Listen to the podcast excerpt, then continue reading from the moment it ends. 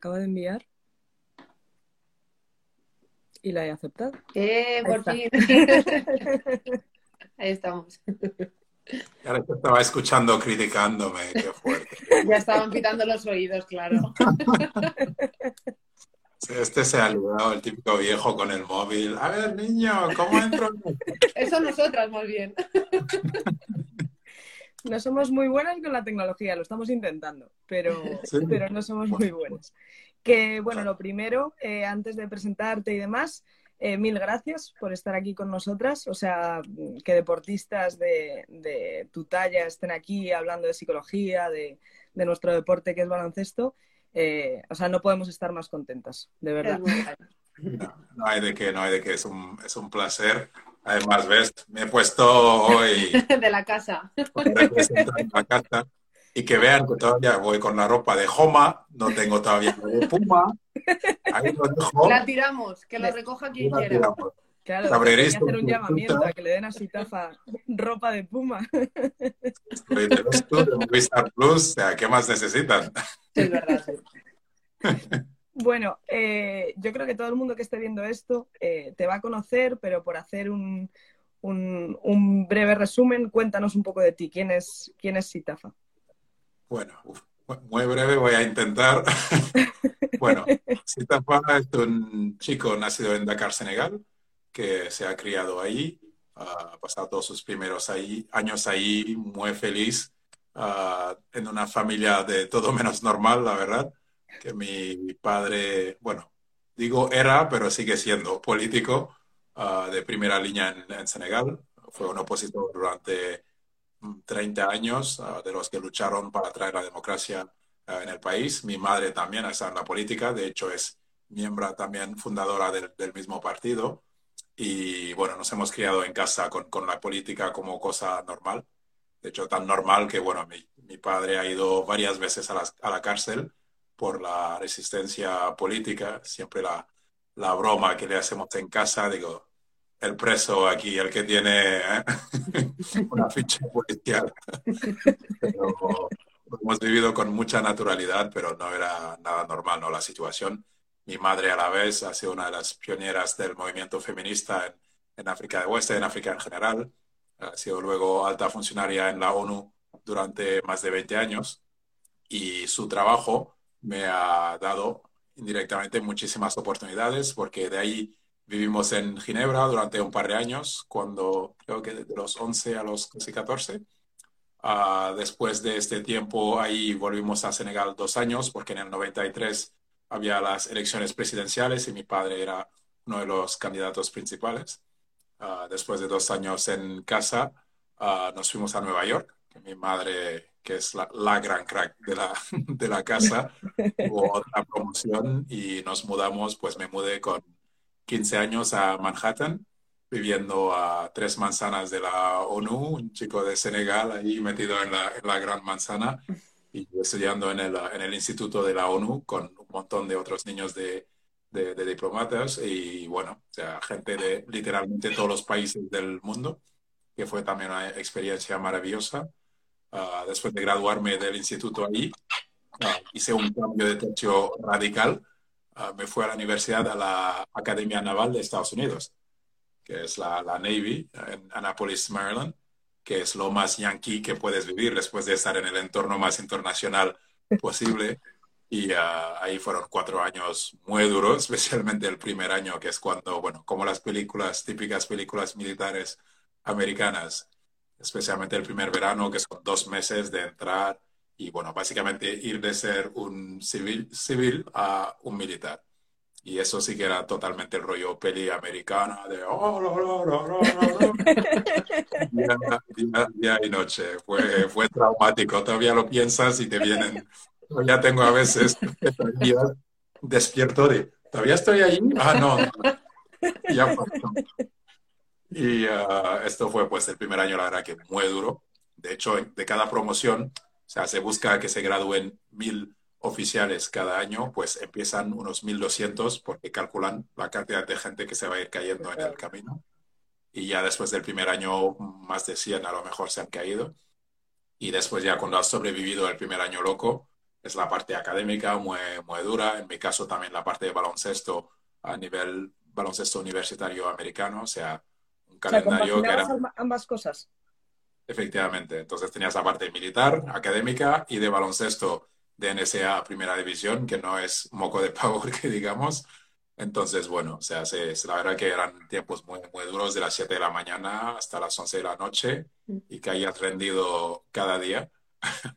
Entonces, bueno, o sea, aquellos años pasaron, ahí también fue de muchísimo aprendizaje y doy mucho crédito uh, de mi carrera como profesional a aquellos cuatro años en la Navy y tiene que ver con todo lo que vamos a hablar, ¿no? Por la parte psicológica, o sea, desarrollé ahí una, una fortaleza, ¿no? Por estar en un entorno también de muchísimo estrés y que te, te prepara para esto, porque preparan a oficiales para ir la guerra.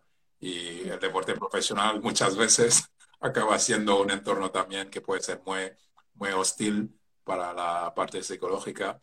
Y bueno, ahí me tuve que hacer duro, pero no con los métodos seguramente que, que usan, ni serían los mejores, pero también me, me, sirvió, ¿no? Y cuando me gradué de la Navy en el año 2000, pues ya me vine a, a Europa, me vine a España. Mi primer contrato fue en el Menorca Basket, que estaba en segunda división.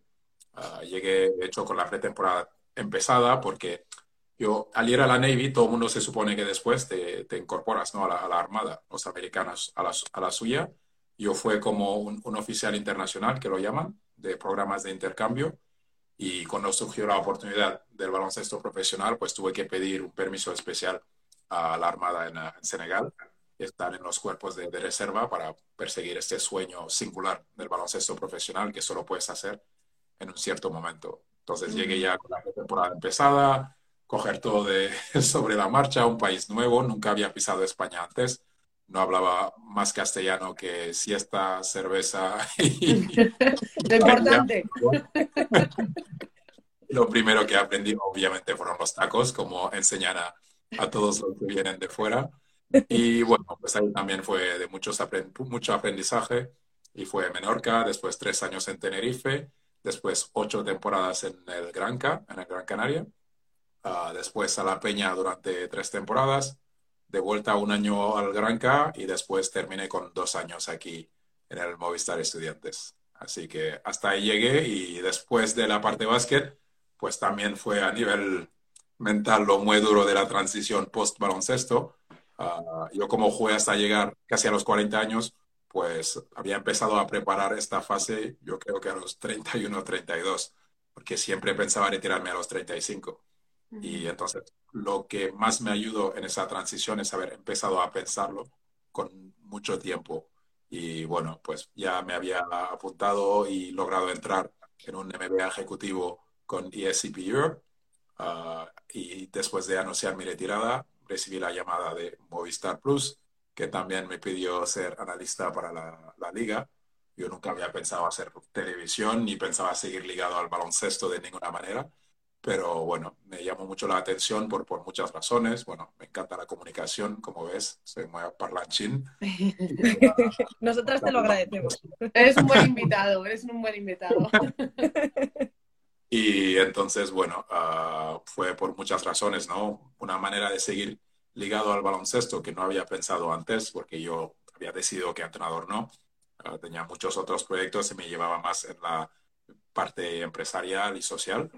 Y bueno, esto era una manera de seguir part-time ligado al, al, al, baloncesto, ¿no? Y con bastante flexibilidad. Entonces lo acepté y bueno, nunca volví a mirar atrás. Han pasado tres años, esta es ya mi cuarta temporada y para mí parece que fue ayer que me anuncié mi, mi retirada y, y empecé esta aventura. Joder, pues vaya historia, Citafa, qué guay. Contestaré más con las próximas preguntas. Ahí ya te... no, no, no, me, me, ha Tienes me ha encantado. todo el tiempo, todo el tiempo del mundo, de verdad. me ha encantado. Pasa que te nos has anticipado la siguiente pregunta porque, bueno, a mí me parece muy curioso que siendo jugador profesional, pues como has sido y de mucha trayectoria, que lo primero que destaques cuando te preguntamos quién es Itafa Sabané, nos has hablado de tu infancia, nos has hablado de tus padres, nos has hablado de ese ámbito social político que es tan característico de ti que por eso te queríamos tener aquí, porque lo apoyamos y nos gusta mucho. pero me parece muy relevante porque normalmente cuando le preguntas a un deportista quién es esta persona, lo primero lo que referencias es el deporte o es a lo que dedica su vida. Y tú has hecho énfasis primero en lo otro, mira. Bien, soy padre, como bien ves, saluda a los y Hola. y ya nos vemos. Hola. ¿Qué tal? Entonces, nos has contado el tema de mm, cuando dejas el baloncesto de élite y te empiezas a dedicar a otra cosa. Creemos eh, a nivel psicológico para un deportista, y más con todo lo que tú nos cuentas, esos cuatro años en Estados Unidos, eh, todo eso que has tenido que luchar eh, contra diestro y siniestro para conseguir tu sueño, ¿no? Cuando esa carrera deportiva llega a su fin, porque tristemente los deportistas tenemos un límite antes que, que en otras profesiones, esa transición, eh, ¿cómo la has llevado? ¿Cómo, ¿Qué apoyos has tenido? ¿Cómo ha sido para ti? Bueno, primero en esto, o sea, para mí es uno de los puntos donde más ah, se tiene que apoyar a los deportistas y es donde menos al día de hoy tienen apoyo. O sea, Mm. tú cuando vas a empezar, que también es muy difícil, pero tienes todo el apoyo del mundo y más si estás destacando, eres una promesa, desde entrenadores, agentes, todo el mundo está empujándote. Cuando para los que llegan estás este momento de la cima, que ya te piensas que eres lo más, que todos lo pasamos, yo incluido, y el- con el tiempo te ríes un poco, digo, qué flipado era.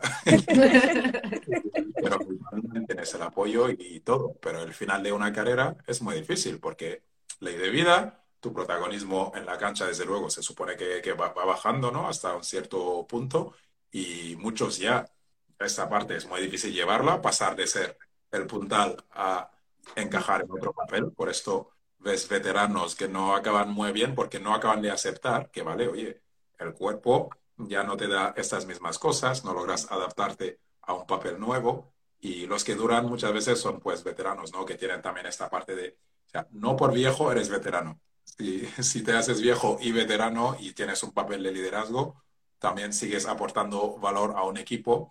Y, por ejemplo, a mí se me fichan en Movistar Estudiantes, tanto por mi valor todavía como jugador, como por la parte de, de liderazgo que, que traes, que es fundamental para lograr cualquier objetivo como, como grupo, ¿no? Entonces, si llega la retirada y el deportista está solo. O sea, no hay un acompañamiento al día de hoy en España de con tus agentes, como es una relación laboral para buscarte trabajo, cuando ya no. Ok, gracias, me alegro, me he contigo, pues ahora buena suerte.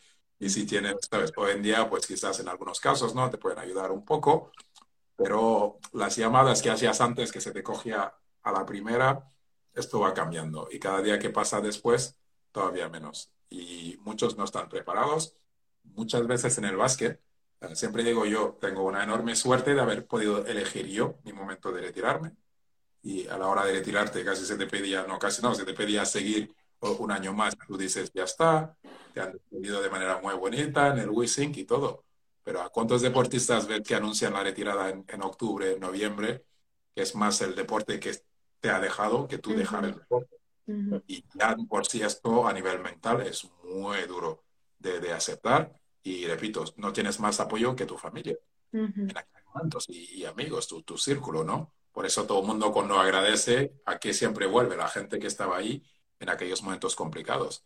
Y muchísimos deportistas, la mayor parte de gente de mi quinta que he conocido que se ha retirado un poco de esta manera, yo creo que ha pasado por una depresión sin que sea diagnosticada.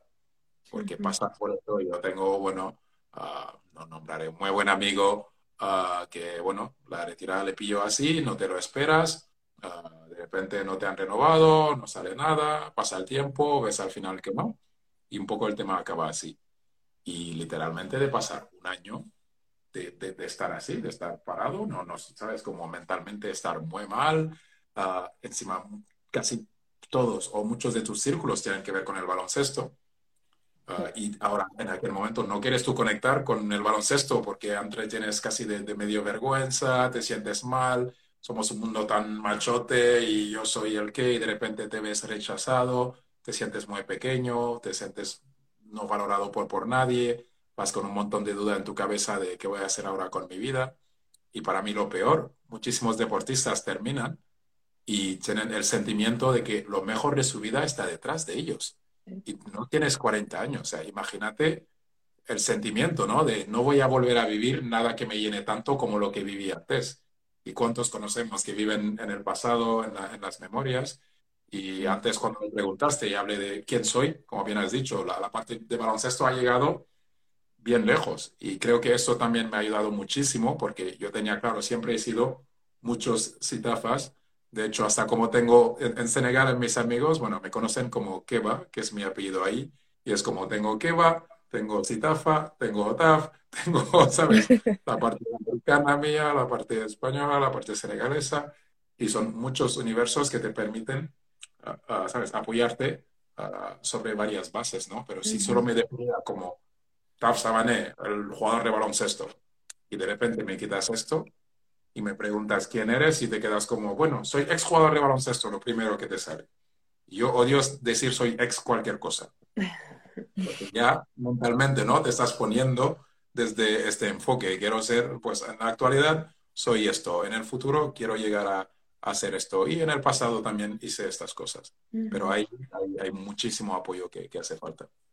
No, yo creo que Ale y yo estamos completamente de acuerdo en que aparte de... Yo siempre, siempre lo pienso, ¿no? Que cuando empiezas a destacar en categorías inferiores, ya no hablando de una trayectoria profesional como en tu caso, pues niños que han sido estrellas, Real Madrid, Barça, no sé qué, llegan a categoría senior y eso empieza a caer en picado por lo que sea, el factor que sea. ¿Cómo, o sea, quién ayuda a ese niño a gestionar toda esa frustración, toda esa impotencia cuando ha puesto ahí todo su empeño, todo su futuro, todo su trabajo? Creo que aparte de ayudarnos en los buenos momentos, también hay que ayudar en esos pasos en los que no están siendo tan buenos, ¿no? Claro. Y, de hecho, la ayuda es más necesaria, sabemos todos, en los malos momentos. Para celebrar, tienes una cola impresionante. Cuando has ganado al Madrid, al Barça, tu WhatsApp está petado. Cuando lo has hecho fatal o has perdido y demás, no tanto. Y, son estos, ¿sabes? Lo que decías, yo hablé de los profesionales que terminan, pero los chavales, que de esto hay muchísimo más, que encima también has destacado, desde los 14 ya eres bueno y todo el mundo ya vas a ser Ricky Rubio para arriba. Y entonces cuando llegas y has sido de los mejores hasta los 18, que cada uno en su pueblo era el más guapo, el mejor y todo, y de repente llegas es como, uff, y en el baloncesto es durísimo. Yo he entrenado con estos chavales, estando en el Estu, en la Peña especialmente, de 17, 18, que son niños, que venían con un hombre hecho y casi de saberte mal, digo, le voy a romper el pecho, de hecho, chocarle. como, madre mía, ¿quién me ha metido en esta? Esto no es lo mío pero es una realidad y muchos de estos están un tiempo, un poco así, y pasa de pues, la gran promesa a, a lo mejor jugar en alguna otra categoría y va bajando. Y encima por cómo está el baloncesto actual a nivel económico, por no hablar de las mujeres, que ya es indignante, mm. ¿sabes? Cómo acabas cayendo y no hay este apoyo ahí. Mm. Y una cosa que se Ale, en el básquet, cualquier equipo mínimo tendrás un doctor y un fisio mínimo. Hay gente para cuidar tu cuerpo, pero para tu mente, ¿quién está? Exacto tú, es un papel que ha recaído muchas veces supuestamente en el entrenador, cuando no se debería para nada. Algunos lo tienen y lo hacen y creo que es una de las cosas que hacen los mejores entrenadores. Tú coges a un Pablo Lasso y ves tu manejo de, de, un grupo. Yo, vamos, yo en mi MBA no sé cuántas veces le, he nombrado, soy el mayor fan de, de, Pablo Lasso por lo que ha logrado, por la dificultad de manejar un grupo tan complejo durante tantos años con tanta presión. Pero no todo entrenador, a ti, yo pregunté, ¿en los cursos de entrenadores os dan clases de psicología? No está siendo el caso por, por lo visto, entonces no puede ser de, del entrenador, pero no hay esta figura. Si no es el entrenador, pues el gran capitán cuando lo hay. Y repito, he tenido este papel muchísimos años en mi, en mi carrera y literal, o sea, yo no sé, en las veces que me he visto esas charlas ah, después de un entrenamiento, coger a uno, vamos a cenar y tal, porque bueno, de manera innata quizás tenía esta habilidad para empatizar, para conectar y guiar, pero ya me he dado cuenta, ¿no? Con, con el tiempo, humildad aparte, humildad aparte, que no es lo común. Y en muchísimos equipos no lo hay. Y esto también, hasta solo por la parte de resultados, ¿no? Ves que se va por todos lados de, oye, parece que hay talento, pero no se acaba de.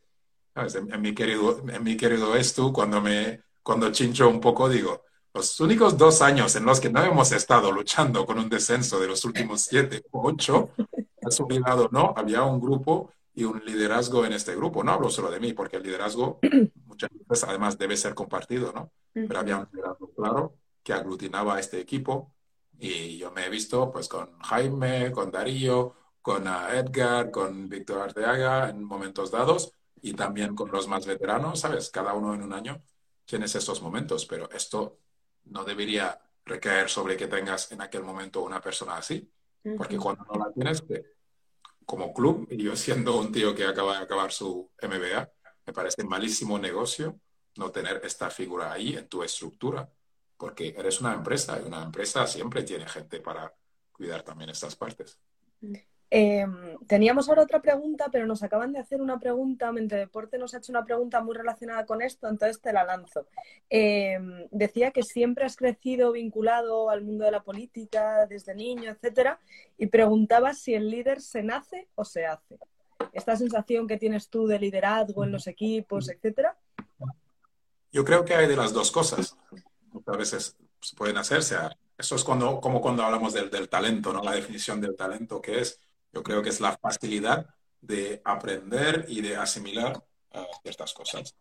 Yo puedo tener mayor facilidad por una personalidad de manera inicial, pero también en mi caso ha sido aprendido hasta sin darme cuenta, porque me crío en una casa de uno de los máximos líderes del país en política, una de las máximas uh, líderes en lo que va de feminismo y también de política. Bueno, me ha rodeado. Y como los niños aprenden del ejemplo, todo lo que he visto en casa Iba con compromiso, ah, empatía, ah, disciplina, objetivos, o sea, un montón de cosas que lo coges como lo normal hasta salir en el mundo y ver que no es tan normal, ¿no? Pero luego, quien no ha tenido esto de, entrada, lo puedes aprender. Por eso tenemos, ahora está lleno, ¿no? De escuelas de liderazgo y en cualquier, estaba en mi MBA, que se supone que es de negocio, muchísimo de lo que ah, aprendíamos iba hacia la parte de liderazgo y he visto a muchas personas que justamente no, no, lo tenían de forma innata, pero lo han ido aprendiendo y pues bueno, irlo mejorando. Seguramente los que destacan muchísimo, en mi opinión, son los que tienes ya esta base y quizás esta facilidad y luego también, ¿sabes? Te llega esta formación, o sea, del, del entorno de manera más, más formal. Esto es como con el baloncesto, digo yo, pues mira, he tirado posiblemente más tiros libres que el que tira bien tiros libres, pero no tenía la facilidad para aprenderlo y que se me quede y poder reproducirlo de manera que otro, por ejemplo, mi hijo, que así, sin ni, sin ni saber lo que, ya digo, de verdad, no voy a ir a tirar contigo. no me estás ayudando en la transición. Entonces, bueno, yo creo que no, hay, hay, esas dos partes. Vale, y has hablado...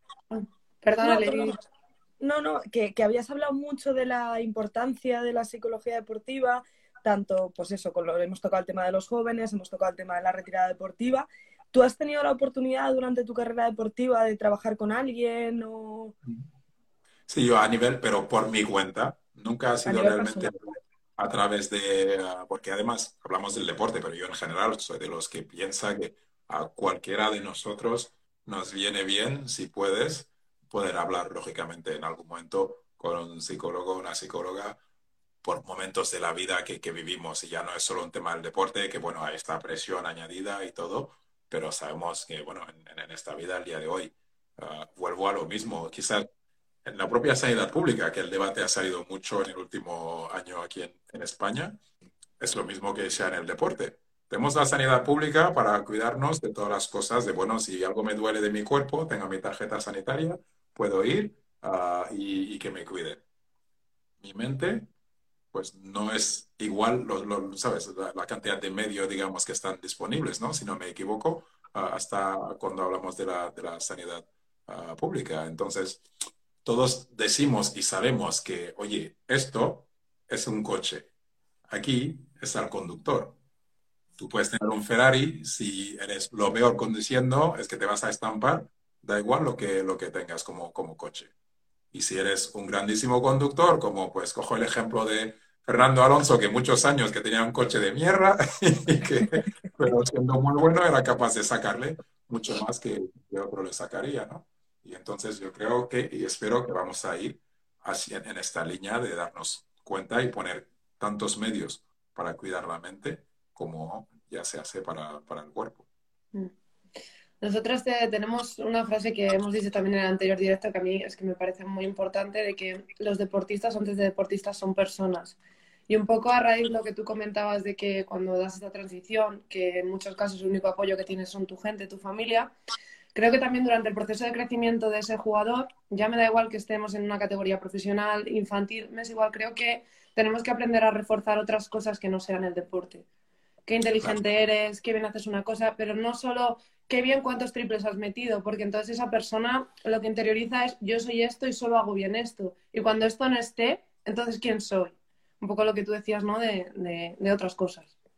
Totalmente. De hecho, sobre esto, mi, mi hijo, que tiene ocho años y, medio ahora, ah, ya, bueno, los últimos, bueno, los últimos tres años ya juega con, con, equipos, pero claro, como no había equipos, y todavía no hay de, de su edad, donde va, pues juega con los niños más mayores. Entonces, ya en general, nadie debería preguntar a un niño, vienes del partido, ¿cuántos puntos has metido? ¿Cuántos no sé qué? ¿Cuántos? Y no lo haces con, ¿sabes? Con maldad. Es una pregunta pues, que te parece lógica, te interesas por lo que haces, pero ya estás poniendo el foco en, ¿sabes? Cómo, has, actuado. Y uh, una, pocas cosas haré bien, pero una cosa así con el crío, le he dicho, mira, le, hacía cinco preguntas, a ver si, si me acuerdo, pero o, le decía cinco cosas que tiene que intentar hacer. Es como pasarlo bien, escuchar a tu entrenadora, si ganas, no chinches, si, si pierdes, no te enfades y pasar mucho la pelota en el sentido de unirte. Vuelve de los partidos, nunca le he preguntado cuántos puntos has metido y demás. Que él venga, que me cuente lo que quiera. Siempre mi pregunta es, ¿qué tal te lo has pasado? ¿Me he pasado muy bien? Bueno, cuéntame. Y que él cuente lo que él considera más importante, que además era una gran manera de ver ¿no? su, su interés. Pues igual es lo que le gusta el tema es ir y estar con los chicos y las bromitas de, de, en el banquillo y esto, lo otro, y bueno, el baloncesto un poco, ¿sabes? Como casi en un segundo plano. Y, ¿sabes? Hablando él, haciendo una pregunta abierta, no llevándole por algún lado en concreto, pues aprendes esto. Y lo mismo yo diría cuando hablamos de, de, jugadores de cualquier categoría, porque sabemos que cuántos van a llegar a profesional. Muy pocos. Muy pocos. El deporte nos sirve como una herramienta perfecta en la sociedad para enseñar tantísimos valores y a veces parece, ¿no? Palabras ya casi vacías, que lo repetimos mucho, los valores, no sé qué. Con, el día que seas padre o madre, tienes a tu hijo, hoy en día considero que es, es, muy difícil, o más difícil hoy posiblemente criar niños que, que, antes. Hay muchas cosas por ahí y a ti te pasa ya como padre de, bueno, no quiero que se me meta en esto, lo otro, lo siguiente. Estar metido en un ámbito deportivo sano, como considero que es el básquet, es lo mejor que puedes tener porque van aprendiendo todas estas cosas, a gestionar la frustración, a, relacionarse, ¿sabes? Todo, todo tipo de, de, cosas que, bueno, para un niño irlo aprendiendo sin ni siquiera darte cuenta, lo que te da después en, en la vida, ¿no? La, empatía que, que, desarrollas, todas estas habilidades sociales que valen tanto como pues aprender un poco más o menos de, matemática y demás. Cuando nos vas enlazando la entrevista, si Tafa, sin darnos cuenta, porque la siguiente pregunta viene por aquí, está fenomenal. Mira, has dicho que el, el, baloncesto servía como una herramienta para aprender otro tipo de cosas y nosotros, bueno, que todo el mundo que te conozca sabemos la reivindicación social y política que haces por redes sociales y te queríamos preguntar un poco eh, cómo consideras tú que el deporte podría ayudar pues a evitar situaciones de, violencia como el machismo, la homofobia, el racismo, de qué manera el deporte puede ayudar allí. Bueno, yo creo que el, deporte es, es, una herramienta perfecta para la integración. Cuando juegas, uh, es que mira a los niños, ¿no? Uh, muchas veces se dice aquello de, no, es que los niños no, no ven colores. Y siempre digo, no, no, no, los niños ciegos no son ni daltónicos ni nada. Yo voy a un parque, lo primero que el niño ve, es grande que negro. Lógico, sin ni ha abierto la, la, la boca. El problema lo tenemos más tarde como adultos porque unimos ciertas cosas a ciertos colores. Y esto es negativo, esto es positivo. El niño que va, que abraza el típico video meme que había de los dos bebés que corren, uno negro, uno blanco, y se abrazan en la calle, es como, oh, los niños no ven No. El niño ha visto que el otro era blanco, uno ha visto que el otro era negro, y da igual, ¿sabes? Es solo su amigo y, ya está. Entonces, cuando hablamos de, de integración, cuando pones gente en un equipo, o sea, para conocer al otro es lo que quita muchas de las tonterías que puedes medio escuchar o captar por ahí. Y si has escuchado cierta cosa de esta gente, pero tú nunca has conocido a una, pues tiendes a, darlo por hecho, a aceptarlo, porque es lo que se ha dicho en tu entorno, cuando ya conoces algunas de esta gente y dices, pues no, por mucho que, que decís, yo conozco a uno, a dos, a tres y, nada, pues como yo, y uno será más tonto, el otro más empático, pero no hay una cosa ahí, ¿no? Y esto vale para todo. Y encima lo haces sin ni siquiera tener que decirlo, ni, ¿sabes? Como llevar la, atención a, esto. Entonces, en el deporte lo que sí es importante es que tengamos una formación para los formadores, para todo esto. Porque como cualquier herramienta, un cuchillo te puede servir para pues, cocinar o para matar a alguien. Y entonces el deporte también puede agudizar cosas negativas que ya haya en la sociedad y haya en las personas. Porque bien vemos muchas veces, pues por desgracia, uh, siento nombrar el ejemplo, muchas veces va con el fútbol porque seguramente es lo que recibe más atención.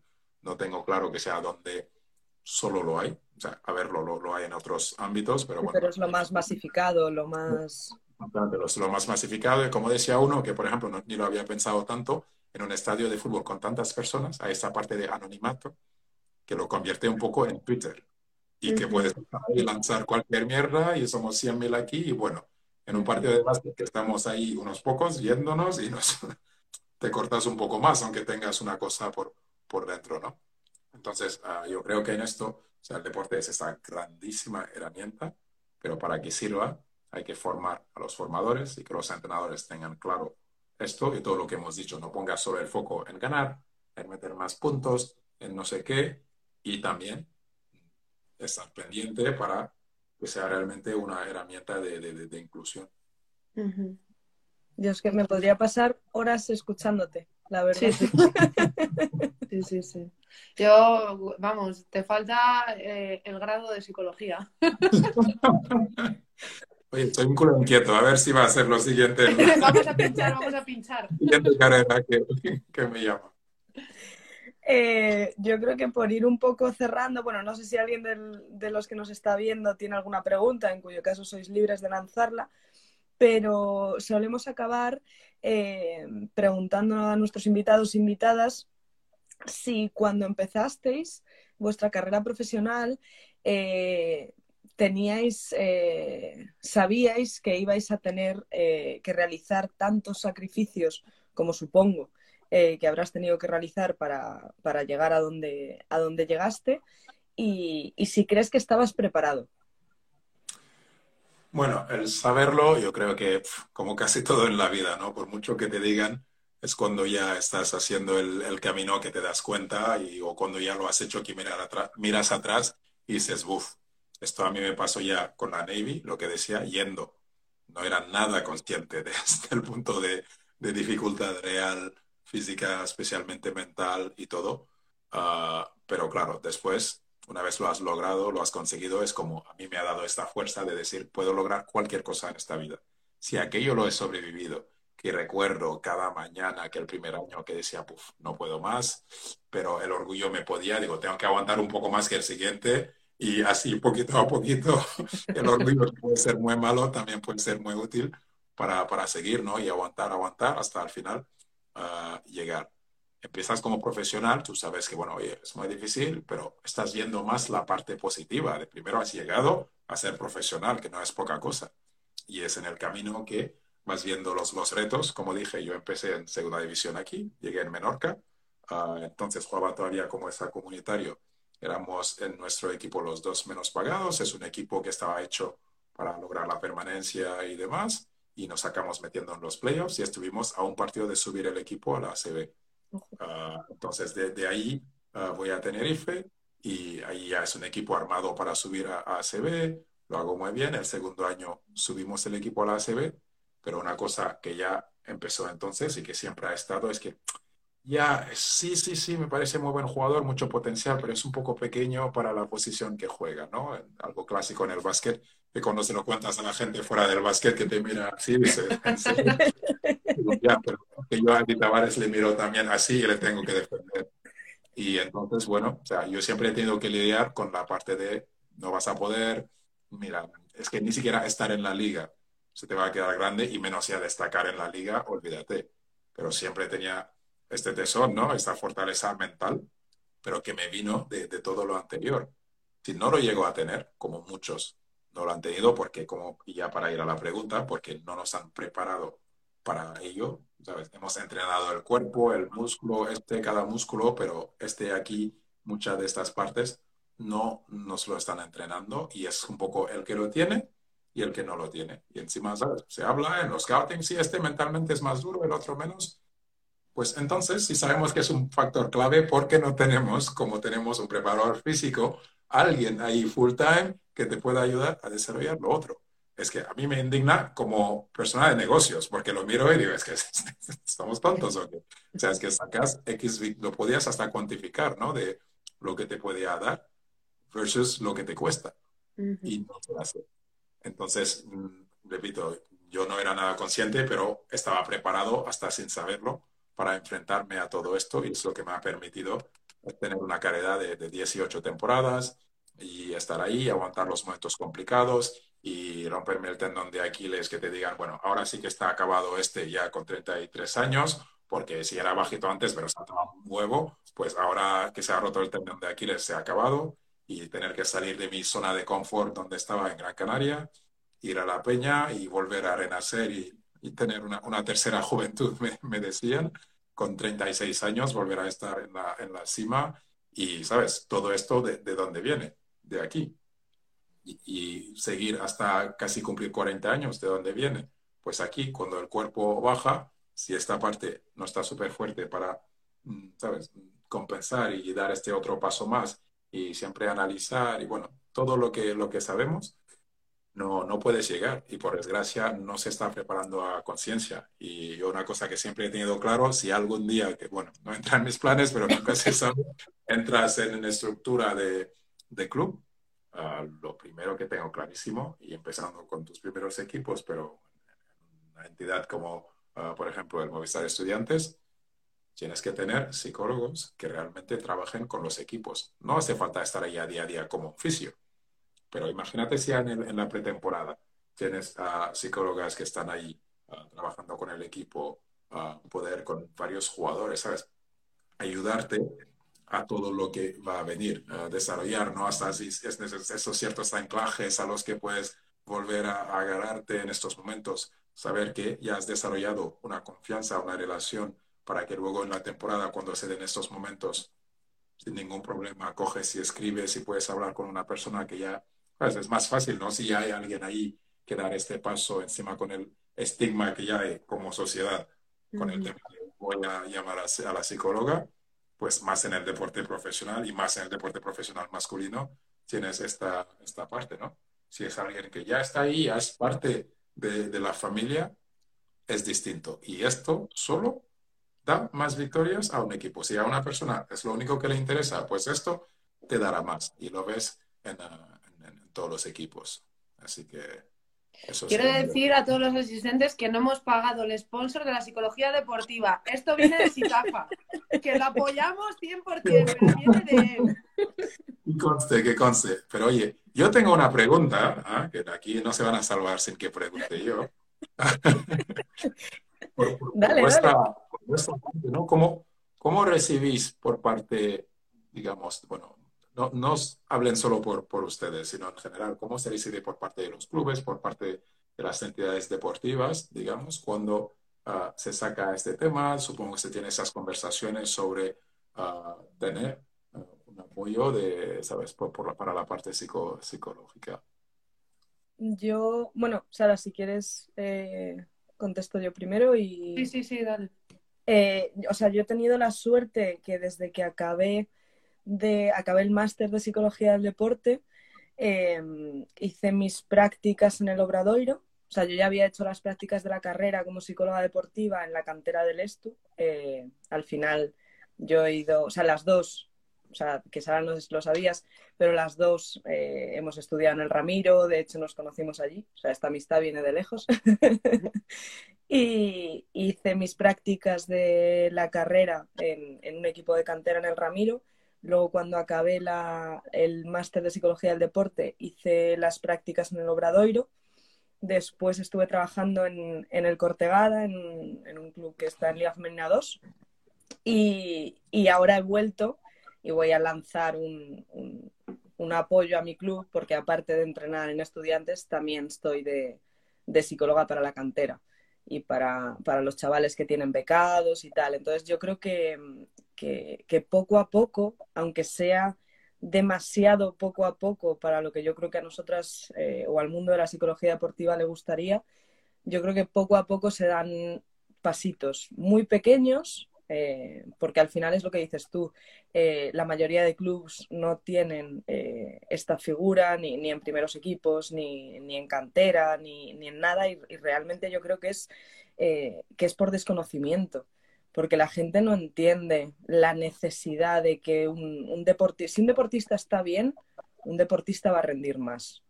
Entonces yo creo que hay que hacer mucho trabajo de, pedagogía y lo que decía Sara, que gente como tú, con la visibilidad que, tienes, porque al final eh, has sido una estrella de este deporte, eh, que, la gente eh, vea que referentes como tú apoyan la psicología deportiva y le dan la importancia que merece.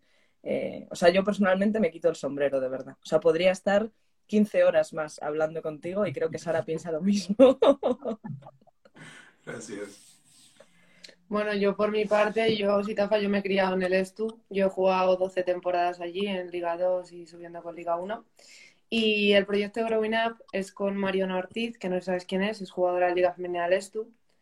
Y realmente es un proyecto a largo plazo en el que una de las cosas que queremos hacer es poder trabajar con clubes porque las dos hemos vivido la necesidad de tener un profesional, porque tú puedes tener tu apoyo, tu entorno cercano, tu entorno social, pero no son profesionales. No, hay ciertos matices que es que no van a poder, porque hace falta, como tú dices, una formación detrás.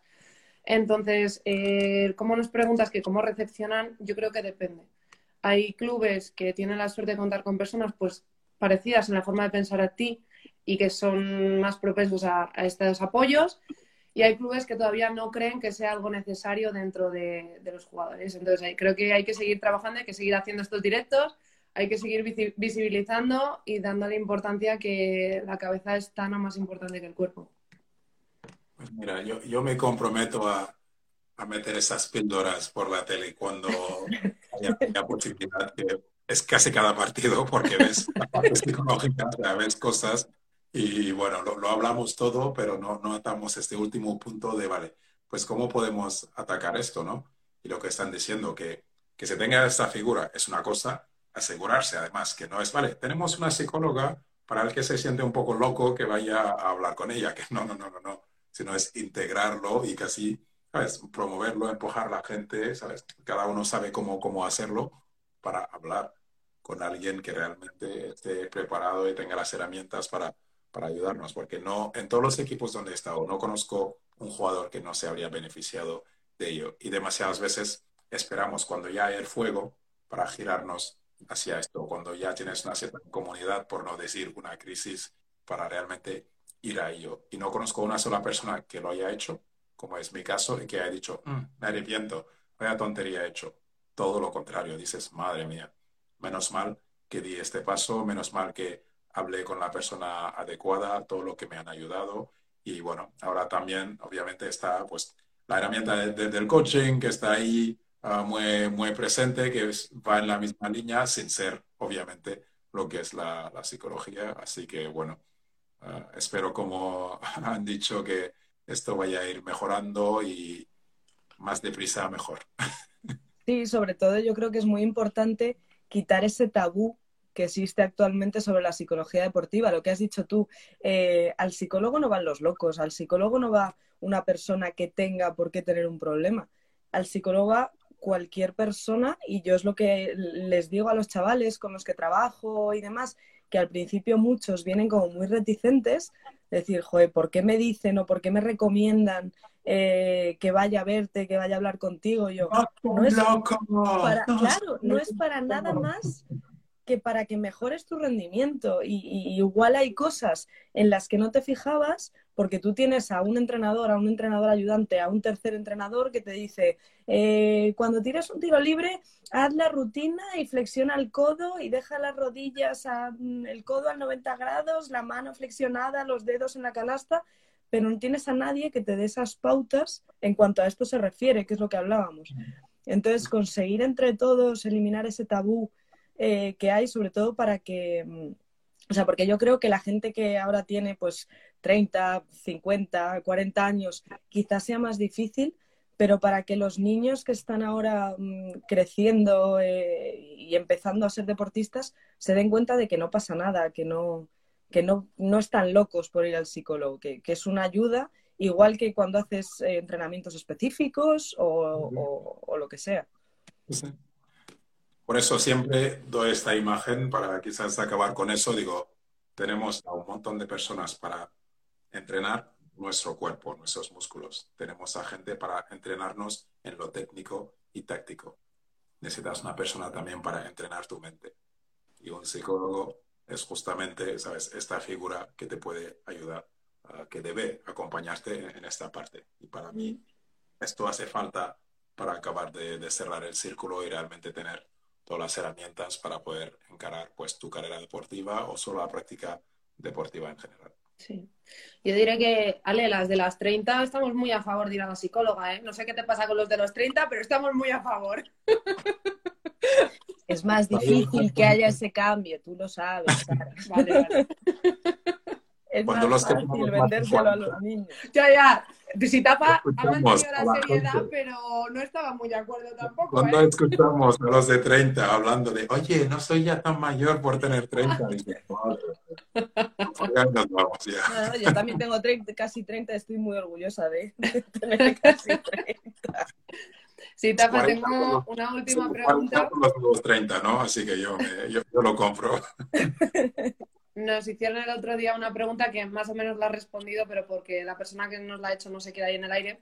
Nos preguntó que cómo fue emocionalmente para ti la transición de, la Academia Naval a Menorca, si tuviste algún apoyo psicológico. Ninguno. Ah, en la Academia Naval tenemos uh, disponible la figura de psicólogo, pero imagínate, si hay un sitio donde el estigma es grandísimo, es ahí. Ahí es 100%, mira, loco este que va al psicólogo, ¿no? Entonces era, bueno, en, un sitio de tanto estrés debería ser más normalizado. Espero que hoy en día lo sea, ya han pasado muchos años, pero en esta transición no he tenido ningún tipo de, apoyo. Era en el año 2000. Yo me vine, era mi primer año viviendo solo de mi vida. No sabía ni cocinar, ni, ni llevar ningún tipo de, nada, nada, porque en la Academia Naval, dentro de lo duro, lo bueno es que, bueno, vas al mess hall, comes ya, todo está puesto. Yo no había entrado en una cocina que venía de Senegal, que también somos muy machistas y tienes ahí quien te cocina, todo mujer, tú como hombre, muy fácil lo has tenido. Y una anécdota, llegué a tener una anemia mi primer año de lo mal que comía. Fíjate el camino que he hecho, que ahora soy don cuidarla. Pero descubrí el telepizza 2x1 y para mí eso era el paraíso. Es que no me muevo, vuelvo a, a entrenar, que estás cansado, y de camino llevabas a casa, me llegaban dos pizzas, me comía una y media y después todo para al día siguiente un poco de picoteo. Entonces, o sea, tenía cajas. De hecho, llegaron a avisar al club porque cuando sacaba ya era como 10 cajas al final de la semana para que se lo lleve de la basura. Y llegó un momento en, creo que era como por marzo, y después de dos partidos digo, qué raro. Hablo con el doctor, digo, Doc, es que no sé, últimamente me encuentro muy cansado súper rápido, no, no sé, no logro estar como estaba, para que veas lo bien que estamos con 22 años. Me hace los test, me, sacan la sangre y me llama el doctor, pero tienes unos niveles de hierro. Él dice, es que él miró el último partido dice, no entiendo cómo has podido jugar porque estabas en unos niveles en plan de ir andando hasta la esquina debería cansarte. Y digo, hombre, ah, ah, sí que sí que noté algo. y tuve que parar, bueno, creo que una semanita, bueno, al hierro y todo lo demás. Pero esto es un ejemplo para decirte que, bueno, una transición tan gorda en tu vida, de cambiar de país, de continente, de tipo de vida, de, de todo, ah, no tenía el más mínimo apoyo y era, bueno, lanzarte y te buscas la vida. Por eso, ¿cuántas veces ves a especialmente jugadores extranjeros que vienen y se acaban perdiendo si estás en un entorno donde no tienes este apoyo entre tus propios compañeros o staff o lo que sea? Y dicen, es que son unos raritos los americanos. Digo, tío, Pues si te cogen a ti y te lanzan en Estados Unidos, no hablas el idioma, ningún tipo de apoyo, cultura totalmente distinta, piensa un poco como, como harías, ¿no? Y esto también me motivó mucho el haberlo vivido, a, a, convertirme en esta figura de siempre aglutinar, que es otra cosa que ido mucho en mis equipos, porque yo podía hacer el link entre los yankees y los españoles, que yo me sentía las dos cosas y pues por idioma, por afinidad cultural y todo, ¿sabes? Yo, mis equipos nunca eran una cosa que ves mucho. Los yankees van por ahí a cenar y los españoles tienen su grupito y van. Y, ¿sabes? Hay momentos que sí, ciertas cosas, pues oye, eso se juntan para ver la NFL el domingo y el otro quiere ver la, la Liga Española y el Clásico, pues no, no pasa nada, ¿no? Pero siempre me aseguré de ser este puente entre los dos lados y esto dio muchísimo. Y siempre digo, el, el baloncesto no, no, no midas el deporte solo en los trofeos o acabar primero y ser el MVP, porque si no, los ganadores serían unos muy, muy, muy pocos. El tema está el delta. Tú el potencial, sabes, el, inicio que estabas aquí, has logrado llegar hasta aquí. Uh, marcabas estos objetivos, has logrado alcanzar esos objetivos. Vale lo mismo para mí que el Real Madrid si su objetivo es ganar uh, la Copa y la Liga, lo hago, que el Betis, que su objetivo es la permanencia, y lo tienen muy crudo, lo logren también. Pues han trabajado con lo que tenían han podido ir de aquí y subir hasta aquí para conseguir su objetivo. Y para hacer esto, ¿qué puedo decir en esta parte? La clave. Bueno, pues yo creo que podemos ir cerrando. Eh, aunque vuelvo a reiterar que podría estar aquí horas. de verdad, muchísimas gracias por, por prestarte, por mm, divulgar la importancia de, de, la psicología deportiva. De verdad, muchísimas, muchísimas gracias. Eh, y nada, igual cae otra, ¿no, Sara? Hombre, vamos, repetimos, repetimos porque nos has hecho tú solo la entrevista y no sé para qué hemos venido a leer yo.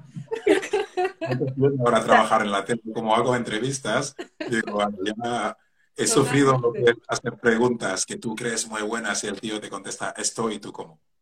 ¿En serio? literalmente teníamos un guion con varias preguntas y tus respuestas daban totalmente pie a, la siguiente. Sí, las has hilado. y no estaba, o sea, no estaba... Estás tachando preguntas por mi culpa. No, no, no. O sea, has dado pie a, a, hablar de todo lo que queríamos hablar, pero perfectamente hilado. O sea. Bueno, pues oye, igual, la, la, mira, la que os dejo, bueno, ya que has venido y te has molestado, aquí, la que os dejo, quizás tenemos que. Voy a hablar con él esto, a ver si montamos una charla quizás juntándonos tanto pues a las profesionales de esto y yo como ejemplo y ojalá alguien de, de la plantilla actual para, para, hablar un poco de estas cosas con la cantera, yo creo que puede ser. Puede ser muy guay. Sí, la verdad. Muchas gracias, Itafa. Ha sido gracias, un placer. Itafa. Afortunados los que han estado en el camino contigo en el equipo, sin lugar a dudas. Y un gusto. Muchas gracias. De nada, muchas gracias.